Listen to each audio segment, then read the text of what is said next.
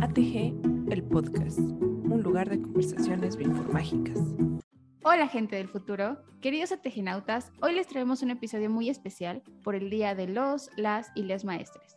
Nunca es suficiente el agradecimiento que sentimos a las personas que ejercen esta profesión y marcan nuestras vidas mientras estamos en formación. También celebramos porque todo el equipo ATG somos docentes y es una parte fundamental que nos une como equipo. Eh, el día de hoy también queremos presentar a un nuevo miembro de nuestro equipo. Em, él es Abelardo y nos va a platicar un poquito de, él y su formación y qué hace y cómo se integra a nuestro equipo.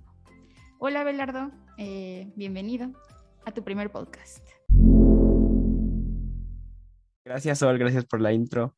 Eh, bueno, yo soy Abelardo, soy biólogo de formación, ahora estoy terminando la maestría Actualmente yo a lo que me dedico es a, estudiar eh, origen y evolución temprana de los virus, particularmente de virus de DNA de cadena sencilla, que bueno, aunque no son los más populares, pues como grupo ha, venido, eh, en nuestra popularidad ha venido en mucho aumento de los virólogos. Eh, bueno, yo decidí estudiar biología, yo creo que no tenía de otra, tenía un microscopio y un biólogo en casa, entonces no, no fue una decisión, sino una consecuencia.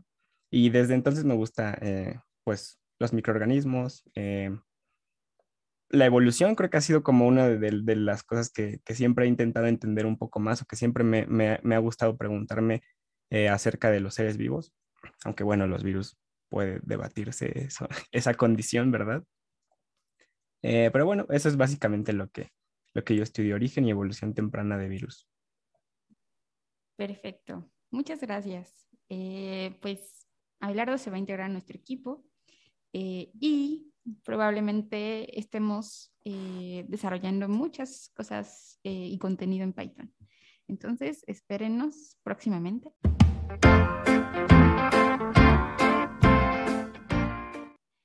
y ahora, ahora sí, dentro del tema, quisiera hacer una pregunta a pues, todos los miembros de este equipo que es cómo y cuándo fue su primera experiencia enseñando, eh, si actualmente enseñan. Cuéntenos, igual también posiblemente dentro de la carrera o un poquito antes, alguien influyó en su decisión de tomar eh, o de formarse en cierta carrera o durante alguna parte de, de su formación fue clave. Entonces, me gustaría preguntarle sobre estas personas, ¿no? Entonces, a ver, Diana, a ver si nos puedes contar un poquito de, tus experiencias. Sí, eh, hola, tejenautas, ¿qué tal? ¿Cómo andan el día de hoy?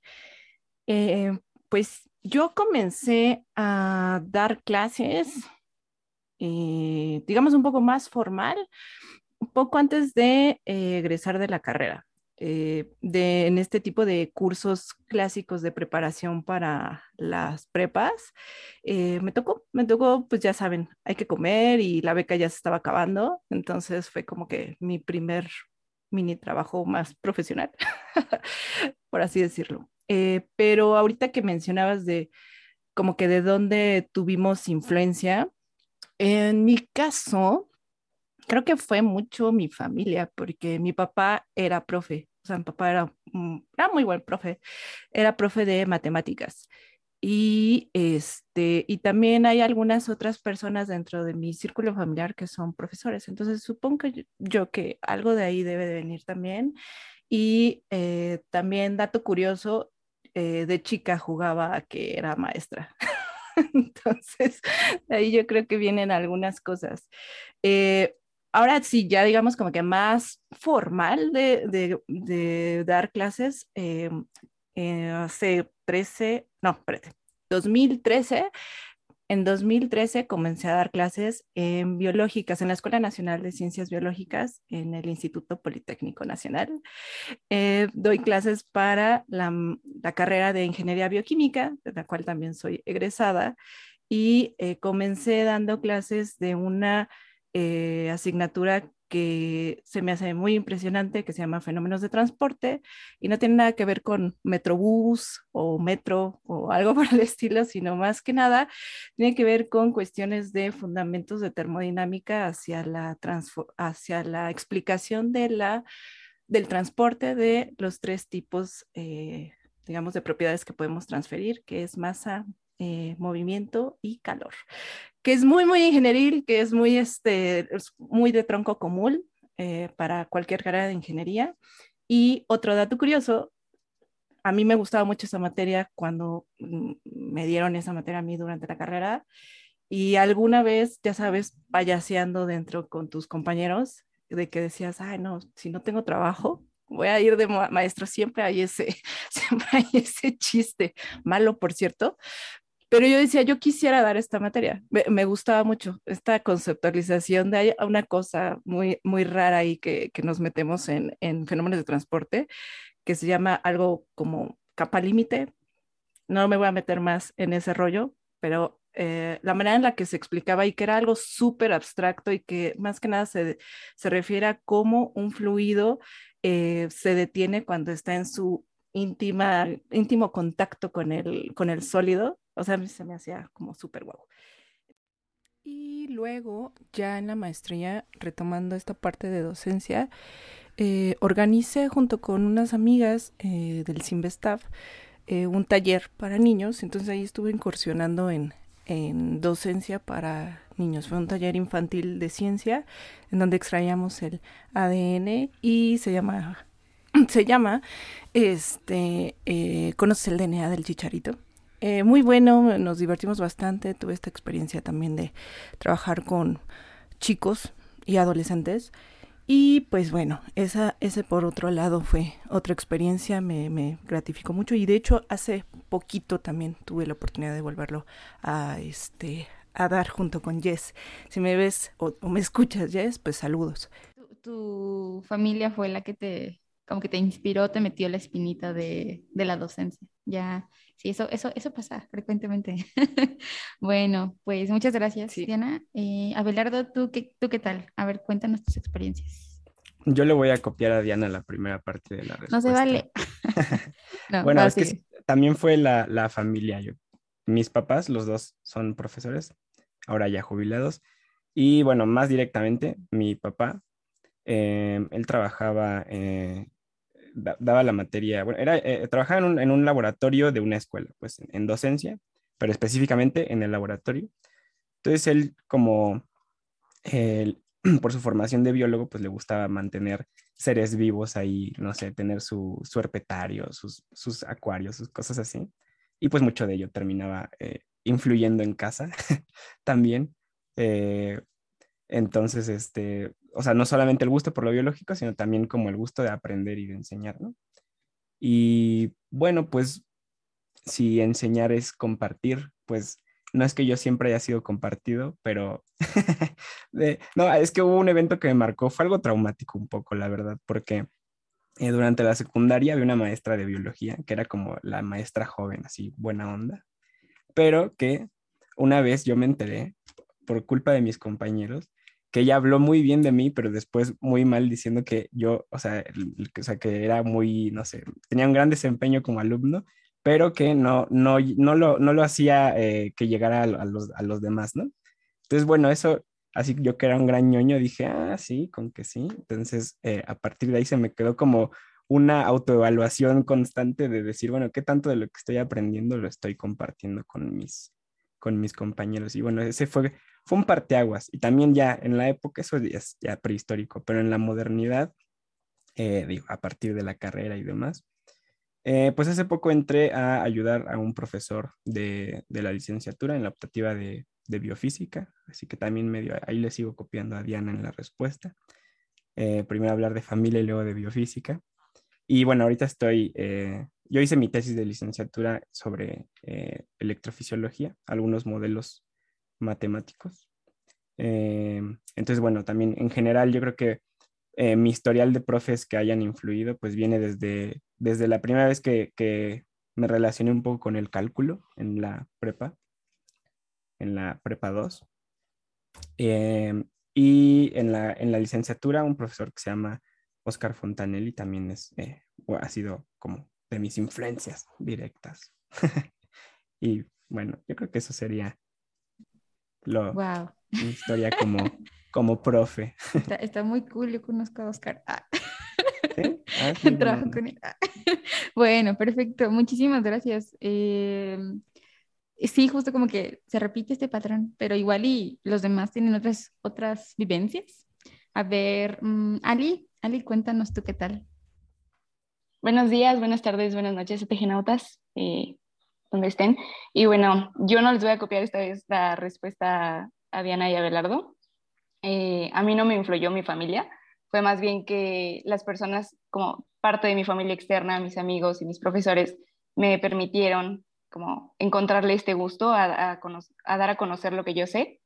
Pero como tal, mm, como que no me he animado a dar clases en un, en un grupo grande de personas, porque siento que quizás me juega un poco el síndrome del impostor, pero como que a lo mejor no, no estoy como tan capacitada para dar ese tipo de, de, de experiencias o cursos como desde, desde mi conocimiento.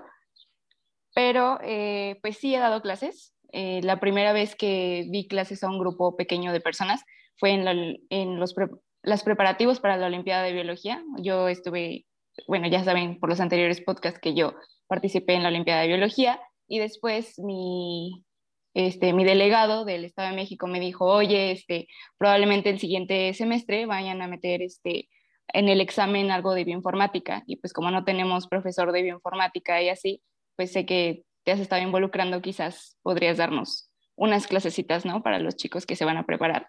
Y yo dije, ah, pues va. Y fue una experiencia como súper padre, porque como era un grupito muy chiquito de personas, eran ocho alumnos a los que les di clases, pues era como que fácil para mí el, sentirme como en confianza y que si me llegaba a equivocar, pues eran tres, cuatro años menores que yo y podían decirme que, oye, este, tengo duda aquí, no te entendí, ¿sabes? Esas cosas. Y de ahí, pues realmente me, como que me gustó eh, el poder resolver dudas y el poder como que compartir ese conocimiento. Entonces ya después pues me surgieron otros proyectos chiquitos, estuve dando clases a gente de secundaria y preparatoria de este, biología molecular, pero fue muy poquito tiempo, fueron como tres semanas, como parte de Saitum, que era un, una empresa que buscaba, bueno, eh, la empresa sigue, busca este, como dar a conocer la ciencia de frontera desde, desde muy chiquitos para que puedan encontrar como este, clases más avanzadas y que puedan los niños como empezar a ver fuera de su panorama, que no solo es como medicina o arquitectura lo que pueden estudiar, sino pueden aventarse como ingenierías, este, programación y ese tipo de cosas, ¿no? Y este, sobre los profesores que me han marcado en mi vida, este, hay dos que son muy importantes para mí.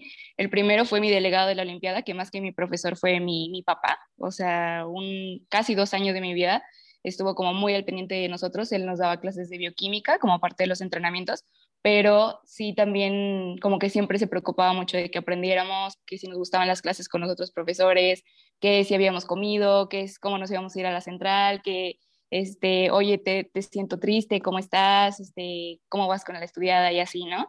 Y te das cuenta como que hay personas que, aparte de que les gusta estudiar, les gusta que las personas aprendan. Y ahí fue como mi primer acercamiento de que, wow, hay, hay gente que de verdad merece este reconocimiento hoy en el día de, del maestro, ¿no? Y otra persona fue en mi facultad, cuando yo entré en segundo semestre, justo en clase de bioquímica también, me dio un profesor que todos lo marcaban como el profesor más estricto, eh, no metas con él, este, la verdad, este, no valen la pena sus clases, etcétera, ¿no? Pero porque era pues demasiado pesado y, y así. Él se llama Juan Antonio Rodríguez Arzabe, es como súper conocido en mi facultad, el, doctor Arzabe. No me acuerdo que nos hacía ir los fines de semana a clases, este, el día del maestro dijo de que, pues como yo soy el maestro y yo quiero tener clase este día, pues vamos a tener clase el día del maestro. Íbamos el fines de semana, me acuerdo que una vez nos dejó, este, estábamos haciendo una cromatografía y no nos salía y nos dijo, no nos vamos del laboratorio hasta que nos salga la cromatografía, ¿no? Y estuvimos desde las 8 de la mañana, que era nuestra clase, hasta las 6, 7 de la noche, haciendo y haciendo y haciendo cromatografías hasta que nos salió la, la cromatografía. Pero él le encantaba enseñar, o sea, él era de, las, de esas personas que no se va a ir a descansar a su casa hasta que tú aprendas este, los cuatro nucleótidos del ADN, el ciclo de Krebs, o sea, no te vas a ir a tu casa y él sacrificaba todo para que tú aprendieras, ¿no? Entonces sí, son como las personas que me han inspirado mucho. Ay, qué bonito. Creo que muchos compartimos esa emoción. Eh, Vic, tú. Hola a todos, ¿cómo están? Espero anden chido. Ah, qué bueno que nos decidimos a revivir el podcast con esta edición especial de Día del Maestro. Recuerden felicitar a sus profesores, profesoras, eh, tanto los buenos como los malos, porque la labor que se hace no es fácil. Entonces, si de repente tienen un profesor que ustedes dicen, híjole, es que es medio maleta, pues recuerden que ese profesor está cumpliendo una labor que nadie más quiso hacer. Entonces, ténganles paciencia, ¿no? Todos en algún momento pudimos haber sido este, este profesor. Ah, en las preguntas que hace Marisol es, bueno, ¿cuándo fue nuestra primera experiencia enseñando? Para mí fue en 2009, ya hace bastantes años, ya de forma oficial, dando drum roll a ecología microbiana, nada que ver con este laboratorio además, ¿no? O sea, cómo hacer tus columnas de Vinogradsky, cómo hacer este cuenta de, ¿cómo se llama? De oxígeno disponible, oxígeno respirable, etcétera. O sea, estaba bonito. Y desde entonces, pues he dado de todo, a microbiología básica, micología, este, teoría de ecología microbiana, de ahí salté a directo a bioinformática y bueno, el resto ya lo saben. Actualmente estoy enseñando cosas bien, bien locas. Acá en la universidad nos ponen a, este, a, ayudarle a los profesores con temas que yo la verdad no había visto. Por ejemplo, el último que me tocó, eh, con el último que me tocó estar frente a grupo y que estuvo súper, súper chido, era eh, control metabólico, que era así simulación de, este, de reacciones enzimáticas con concentraciones, con velocidades de disociación, todo esto metido a un software y entonces hacer preguntas biológicas como de, ¿y qué pasa si le meto más, este, no sé, más piruvato a la reacción? ¿O qué pasa si le meto más enzima a la reacción? Entonces salen cosas muy chidas. Eh, no sabía que estas cosas se podían hacer, pero pues estando acá te toca enseñar de todo. Y pues bueno, en ATG ah, enseñamos lo que ya conocen de nuestros cursos. Eh, síganos, recuerden este, no dejar abandonada esa parte. Si ustedes quieren seguir aprendiendo de 16S, de variantes eh, genómicas, de RNA-seq, eh, quédense con nosotros, va a este, más contenido de este a lo largo del año. Y pues bueno, lo que me gusta más, más, más enseñar es definitivamente variantes. Es algo que creo que sí fue una parte fundamental de mí. Cinco años estuve haciendo eso, entonces, pues uno que otro truco se, se aprende y se queda. Para llegar a eso, eh, no fue un proceso fácil, en realidad hubo que pasar por muchos profesores, ¿no? El primer profesor que me marcó fue mi profesor de química orgánica, Oscar Terrón. Creo que no era una excelente persona, pero era un excelente profesor. Y este, pues no sé, o sea, cuando él nos dio clases de orgánica, yo dije, con lo que es que quiero ser profesor. No sé de qué, no sé cuándo, pero sé que voy a ser profesor. Luego el siguiente en la línea fue el doctor Pablo Vinuesa. Saludos al doctor Pablo Vinuesa, creo que es este héroe conocido de muchos aquí. Ah, en el taller latinoamericano de evolución molecular, la primera edición en 2009 justamente, fue que mi vida académica se partió en antes y después de ese taller y por él fue que dije, no, pues el conocimiento está para que la gente lo tenga, entonces él es como mi profesor a, seguir, ¿no? El, el, el, decir, ok, sé que nunca lo voy a lograr, pero en algún momento me gustaría ser como el doctor este, eh, Vinuesa. Y creo que al momento lo vamos este, logrando, o sea, sí hemos tenido buena respuesta de, de, la gente que dice, bueno, o sea, se acercan a nosotros para decir, oye, este, ayúdame con esto, ¿no? Justamente como lo haríamos nosotros y seguimos haciendo con el doctor este, Pablo, ¿no? Y pues nada, ya a últimas fechas, pues, no sé, a mi asesora de tesis de licenciatura es probablemente la persona que más este, influyó ya después de adquirir todo ese conocimiento. Muy, muy parecido a la historia que contó Alison, porque igual ella sí súper este, atenta con todo lo que necesitáramos y siempre, siempre, siempre brindándonos pues prácticamente todo su, toda su atención, ¿no? Y es algo que a lo mejor valdría la pena que nos lleváramos de lección. Que los profesores no solamente van a enseñarte todo lo que sepan, sino que también van a poner mucho de su parte para que te lo puedas aprender, lo puedas este, eh, entender, lo puedas aplicar incluso, ¿no? O sea, detallitos tan simples como, no sé, que te den una mnemotecnia para que te sea más fácil aprenderlo. Habla muy bien de un profesor porque dice, bueno, que no solamente eh, habló del texto, sino también de lo propio que él tiene. Entonces, feliciten a sus profesores. Sí, oye, qué bonito. O sea, con estas eh, preguntas y respuestas, creo que los, o sea, bueno, conozco partes que no nos habíamos contado alguna vez, ¿no? Y, pues sí, qué, qué, qué lindo.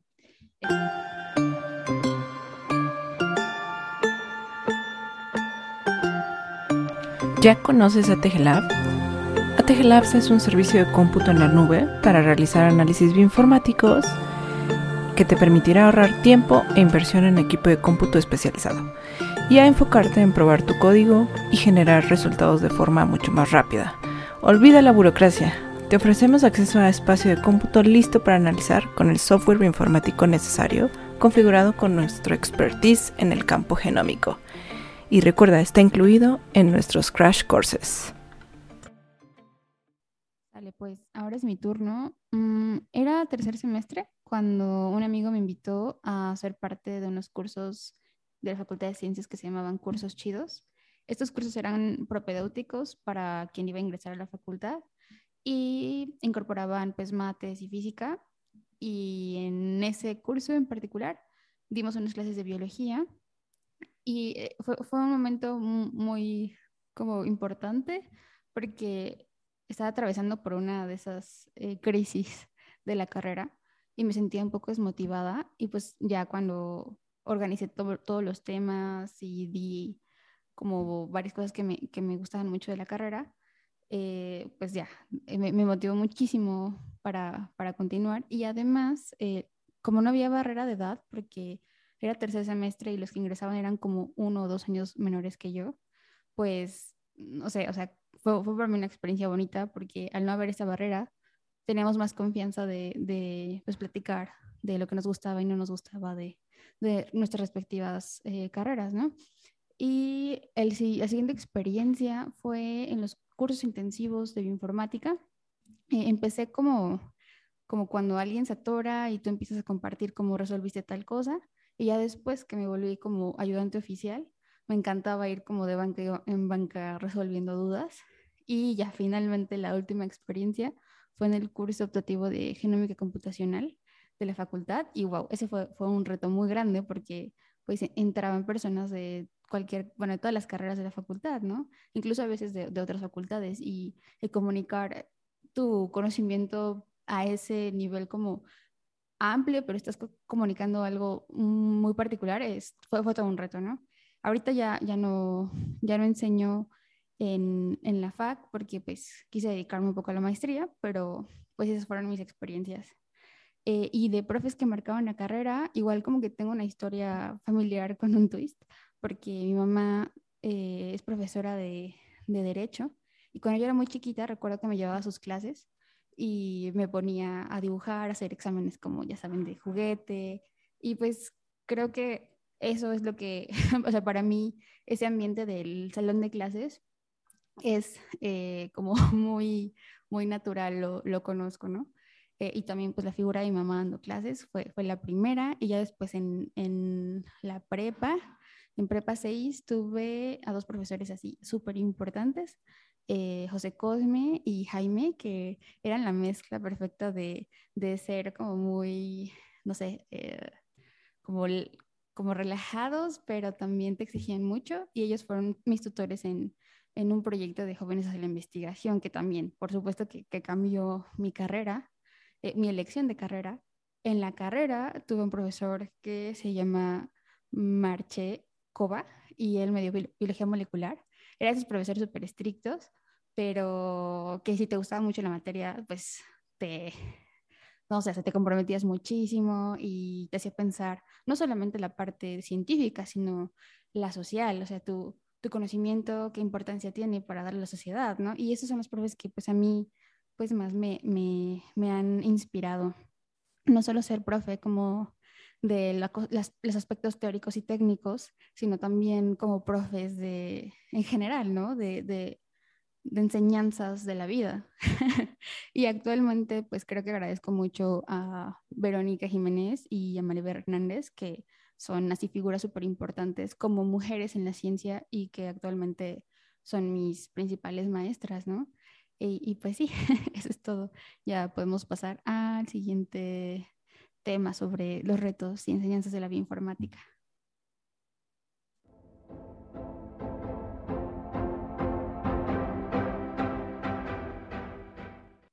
Entonces, bueno, y ahora eh, en particular lo que me gustaría preguntarles a, todos ustedes es qué principales retos han encontrado en la bioinformática. Cuando enseñamos informática, ¿qué retos ustedes identifican que, o que han sido más, más difíciles, cómo lo, los han sobrellevado, etcétera.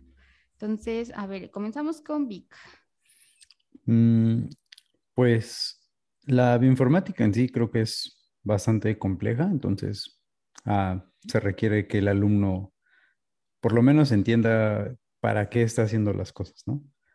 Apenas en un curso que tuvimos de introducción a bioinformática, el instructor justamente la primera pregunta que les hacía es, ¿por qué crees que estás tomando este curso?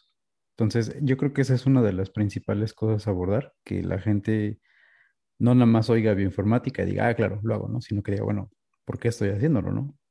Saber cuál es la idea detrás de resolver tal o cual cosa, saber cuál es lo que se va a obtener detrás de hacer tal o cual análisis, etcétera.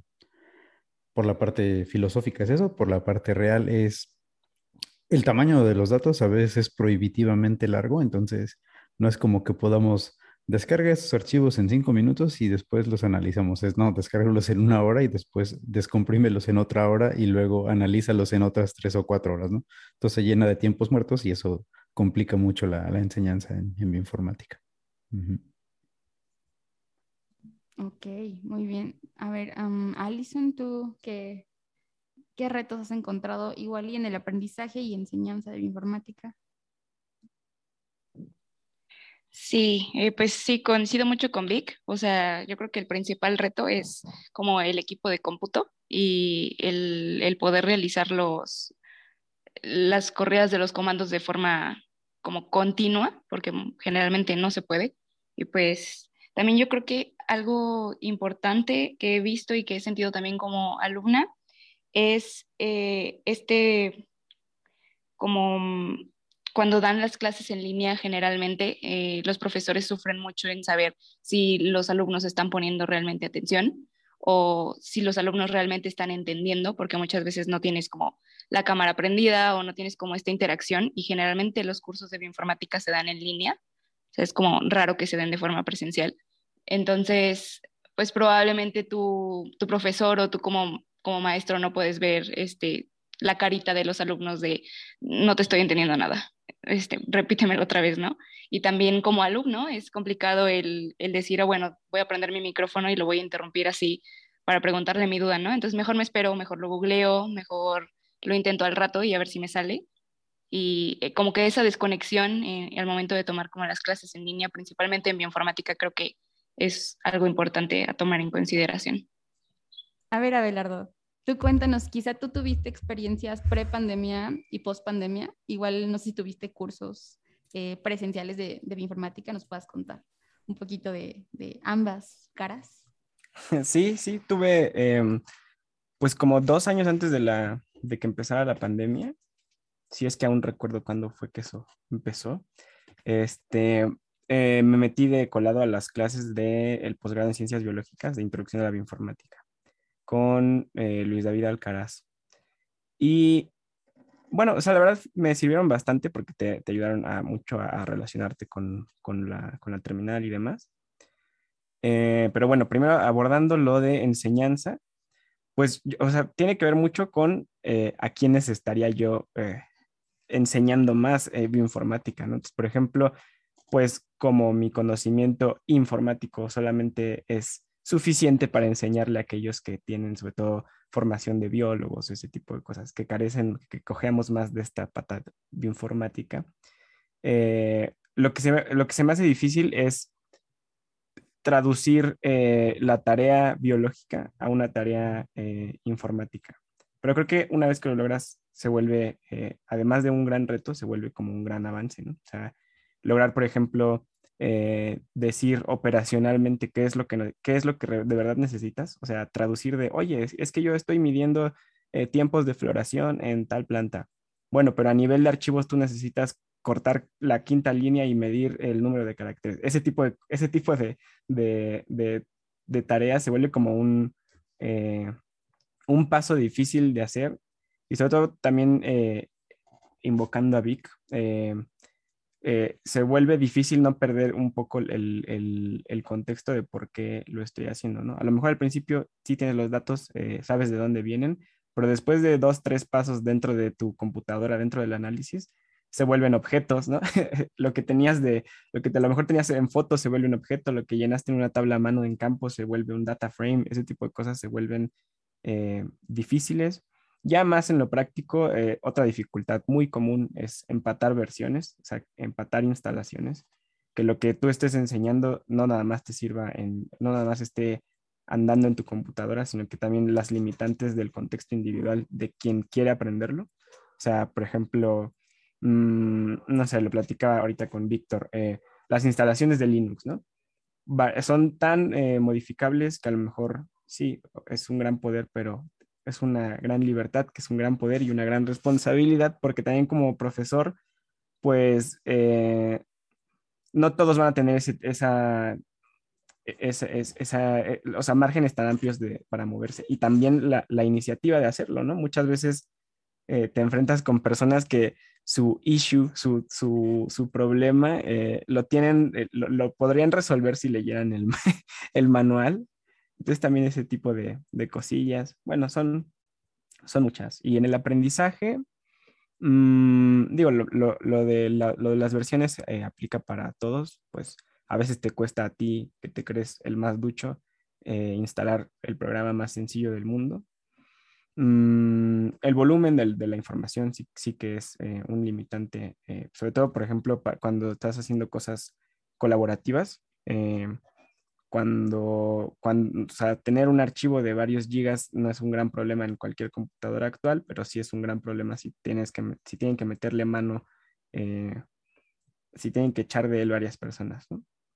Entonces, creo que va, es, es una pregunta que da para muchísimo, porque es eh, contexto dependiente, objetivo dependiente, eh, muchas, muchas vertientes podríamos hablar de ello. ¿Qué? ¿El ATG verso? ¿A qué te refieres con todo eso? Ah, pues mira, tenemos muchísimas eh, opciones para explorar el mundo bioinformágico. Tenemos el foro Nauta en Discord, tenemos la plataforma uh -huh. Labs, oh, okay. hacemos Jammings, eh, que son mini clases, y también hacemos okay, okay, crash courses. Así es, vuelven los crash courses. El primero que tendremos será el 30 de mayo y es de microbiota 16S y próximamente viene Python, RNA-seq, variantes y muchas sorpresas. Así que corre a inscribirte. Eh, ahorita que, que hablaban de, de, todo esto, tanto Vi, Gali y, y Abelardo, hay muchas coincidencias con lo que hemos visto justo a lo largo de, mmm, tanto a Vi como a mí nos ha tocado organizar y dar cursos en presencial de bioinformática, como hacer el switch a lo en línea, ¿no? Eh, siempre es un tema la cuestión de, equipo, siempre es como que el principal reto. Eh, pero yo identifico también algunas otras y cre creo que eso ha servido como también punto de motivación para, para nosotros en ATG cuando hemos, eh, cuando diseñamos nuestros cursos. En la parte, por ejemplo, desde los títulos de los cursos, a veces eh, al principio, y lo dice mucho Otto, que, hoy no está, pero le mandamos muchos saludos y que muchas felicidades al primer maestro de ATG. eh, lo que a veces este, platica Otto es que cuando, por ejemplo, yo me integré al equipo, le decía, es que habían los títulos, por ejemplo, de, del, del, curso de, de, Linux para analizar 16S. Entonces era herramientas, eh, Unix, Linux, este, era como un nombre muy, muy, GNU Linux, ya me acordé, ajá. Era un nombre muy, muy largo, era muy específico, era muy claro, o sea, obviamente no se metía en algo incorrecto. Sin embargo, a veces como que hay una cierta barrera entre lo, el mundo eh, bioinformático o informático hacia lo terrenal. Creo que el principal reto que yo he visto a lo largo de la organización de los de cursos eh, y formación en todo este tema de bioinformática es cómo eh, comunicamos eh, de una manera más simple, de una manera más sencilla, más terrenal a, nuestra audiencia eh, este tema que es nuevo, porque la realidad es que la gran mayoría está comenzando a, al tema, ¿no? Ya sea porque estás en el, en el posgrado o te tocó ese tema de tesis y te tienes que adaptar finalmente un poco tal vez a lo que está pasando en el laboratorio, pero muchos empezamos así. Y la otra, ¿no? Entonces, bueno, el tema de cómo lo comunicas, en este caso de lo de los títulos que les mencionaba, bueno, ahí como que fue el reto de, bueno, vamos a cambiar un poco la, el nombre de los cursos de manera tal que, o sea, sí refleje lo que hacemos, lo que va, de lo que va a tratar el curso, pero ya es una cosa más concisa y ya saben a qué va, ¿no? Eh, otra anécdota chistosa tal vez es que al principio del primer curso también de variantes, algún amigo me dijo, ah, pero, o sea, pero no es matemáticas, o sea, no es de variables, porque no decía, o sea, el, curso, por ejemplo, decía llamado de variantes nada más, ¿no? Pero no, no quedaba claro de, bueno, ¿qué identificación de variantes? Pues, ¿Qué me habla, no? Entonces, para, para, para él y él que era del área de, este, igual, biología molecular, quedaba como que, bueno, ¿y esto qué, no? Entonces creo que uno de los principales retos es esta comunicación que podemos tener hacia las personas a las cuales les estamos impartiendo el curso. Eh, tener claro cuál es el objetivo, tanto tú estudiante como profesor, el objetivo de la, de la formación, ¿no? Eh, si solamente es algo, a llegar a un punto introductorio o como tal ya meternos en temas más profundos o ya tienes una pregunta. Eh, que se me lleva a otro punto, es ideal tener ya una pregunta eh, como para ir aterrizando eh, el curso y todo lo que aproveches. Otro de los retos que veo es eh, esta parte que siempre va a ser autodidacta del lado del, del estudiante. Ese es un muy reto para nosotros como profesores a veces que a veces estamos acostumbrados como estudiantes a, bueno, nos dan la información y solo lo que tú me dijiste, este, lo aplico y así va a ser forever and ever. Y pues no, y sobre todo en programación. Eh, hay también esta situación, el clásico de, bueno, es que me lo presentaron así en el curso, pero pues y ahora ya, este, ya lo voy a hacer con mis datos y me enfrento a todo este reto y, y tendrías que modificar ciertas líneas tal vez de tu código, cosa que no aprendes sino a, punta de golpes de la vida, de estar revisando este que no, que no te está dando eh, el, tiempo, ¿no? Para, llegar.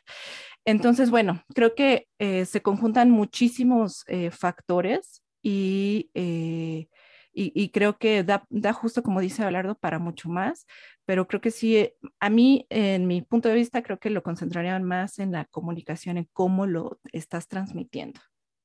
Sí, totalmente. Eh, justo yo podría comenzar como a, contarles, cuando empecé a ser ayudante de estos cursos intensivos de bioinformática, me daba cuenta que las primeras barreras eran las conceptuales, ¿no? Cómo abstraer un fenómeno biológico, eh, el análisis que quieres, a las preguntas en la computadora, ¿no? Y que, o sea, los pasos lógicos para llegar a esa respuesta. Eso como, como ayudante y también como pues, persona que estaba aprendiendo.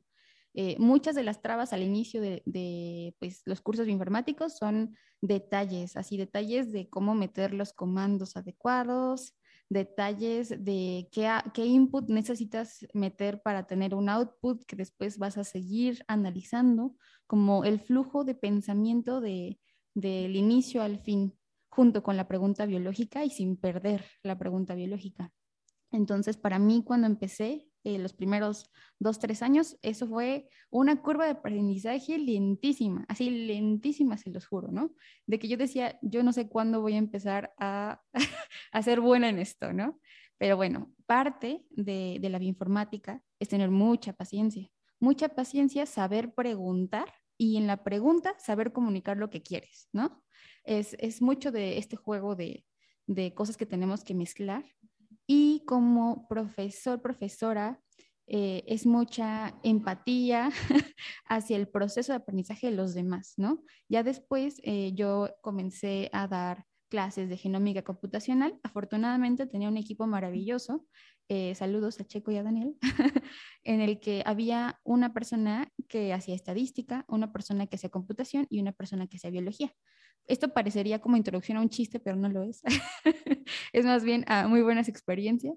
Entonces, entre los tres, nos dividíamos temas que al final pudieran englobarse en algunas prácticas. Y es un reto enorme, ¿no? Porque teníamos alumnos de matemáticas, de física, de biología, de computación, ¿no? Porque era una optativa de, computación, pero se, admitían muchas personas. Entonces, eh, comunicar esto sin que sea muy fácil para el biólogo o muy fácil para el computólogo es el reto más, más ah, duro que he tenido cuando he enseñado. Entonces, eh, tenía que hacer una mezcla entre comunicarlo de una forma que todos lo entiendan, con retos que todos logren hacer, pero abriendo preguntas que se necesite un poco más, ¿no? O sea, como dar un extra de alguna de las dos partes y que trabajen en equipo, porque la informática también necesita mucha interdisciplina. Entonces, esta es otra, esta es otra cosa de la, de la enseñanza, no solamente de la informática, sino de la ciencia, y creo que en general, eh, pues no perder de vista que las enseñanzas no solamente son el concepto, cómo hacerlo y resolverlo y responder la pregunta, sino también el proceso, ¿no? Eh, como personas, cómo comunicarnos, la parte social de la enseñanza, que no todas las personas tienen y por eso algunos no son tan buenos siendo profesores y algunos sí, ¿no? Eh, la forma en la que te comunicas con tus compañeros para responder la pregunta, son muchos skills sociales, ¿no? Entonces, esa es otra cosa que no tenemos que perder de vista. Eh, decíamos como al principio de que hay muchas veces que la docencia se ve como algo que vas a terminar siendo docente, ¿no? Y hasta despectivo.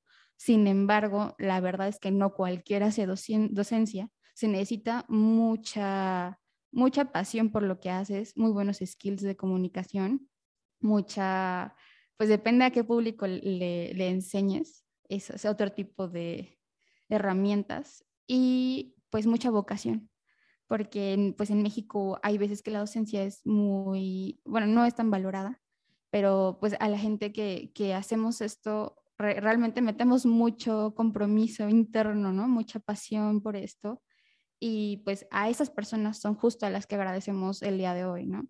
A todos ellos que nos inspiran a estar hoy dando clases, eh, hoy compartiendo ese conocimiento con nuestras compañeras y compañeros que están iniciando. Y pues también yo también quisiera agradecer a los miembros de ATG, que también fueron mis profesores antes de que yo me integrara al equipo, a Diana, a Otto, a Vic y ahora a mis compañeros con los que comparto conocimiento, que son Ali y Abelardo.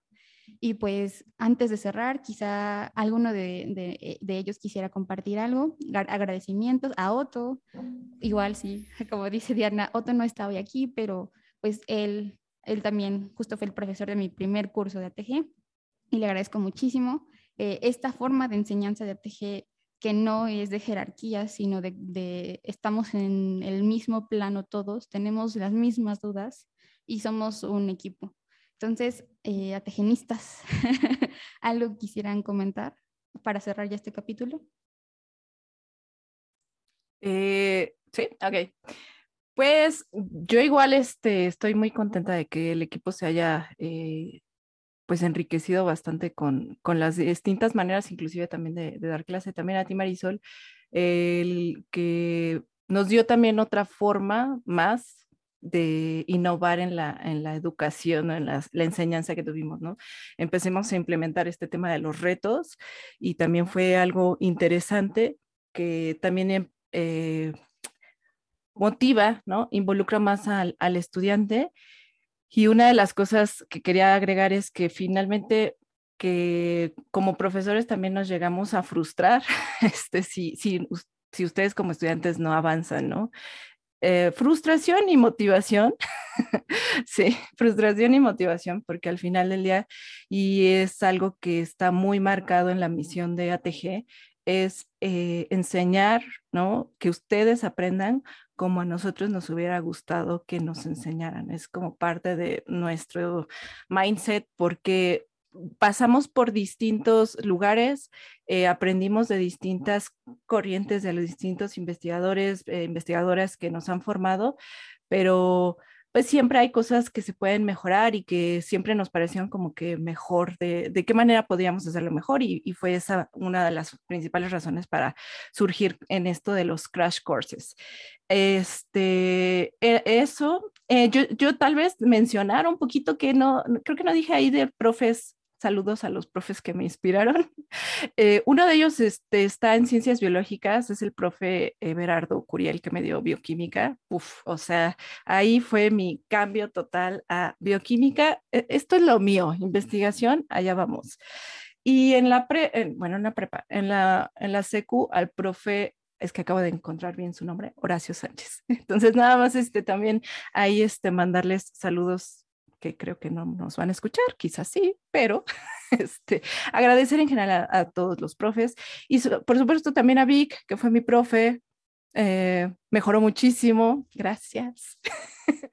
y, este, y nada, pues invitarlos a seguir a, a, todo lo que estamos generando. De hecho, ahorita viene una grabacióncilla de un mini curso que vamos a ahí tenerles sorpresa en estos días. Y el, el próximo curso que va a estar, el próximo crash, crash, eh, crash, crash course, se me fue la, la lengüilla, este, de mi, análisis de microbiota 16S con, este, lo va a estar dando Otoniel, y bueno, y todo el equipo de ATG va a estar, eh, vamos a estar presentándolo el 30 de mayo, del 30 de mayo al 5 de, no, al 3 de, 3. de junio. Eh, pues ahí les dejaremos también los datos, síganos en redes sociales para que se enteren de la información. Hay descuentos, ahorita está descuentos para, para todos ustedes y si son ategenautas todavía tienen un descuento extra. Ok, Vic, si quieres agregar algo, los demás. Y nada, y parte de la, o más bien, la proceso de enseñanza-aprendizaje tiene dos componentes principales, entonces no basta con ser el mejor alumno, también es motivación para nosotros para ser los mejores profesores. Y si no los mejores, por lo menos profesores que nos vamos superando día con día. Entonces, abrazo a todos los profesores, abrazo a todos los colegas que nos desvelamos de vez en vez para preparar nuestro material, para tener al grupo en orden, para mantener la armonía en el salón de clases o en la reunión de Zoom.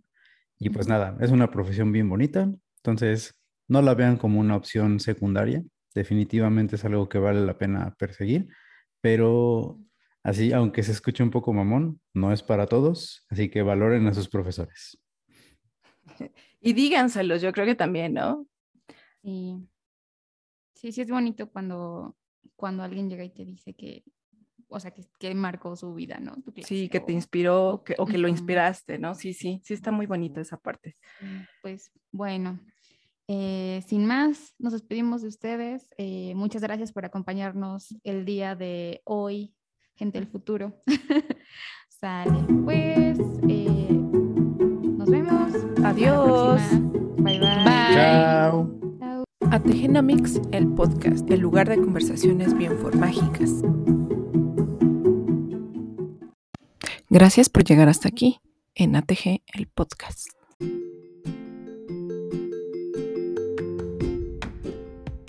Únete a esta conversación en arroba en todas nuestras redes sociales. Y bienvenidos todos.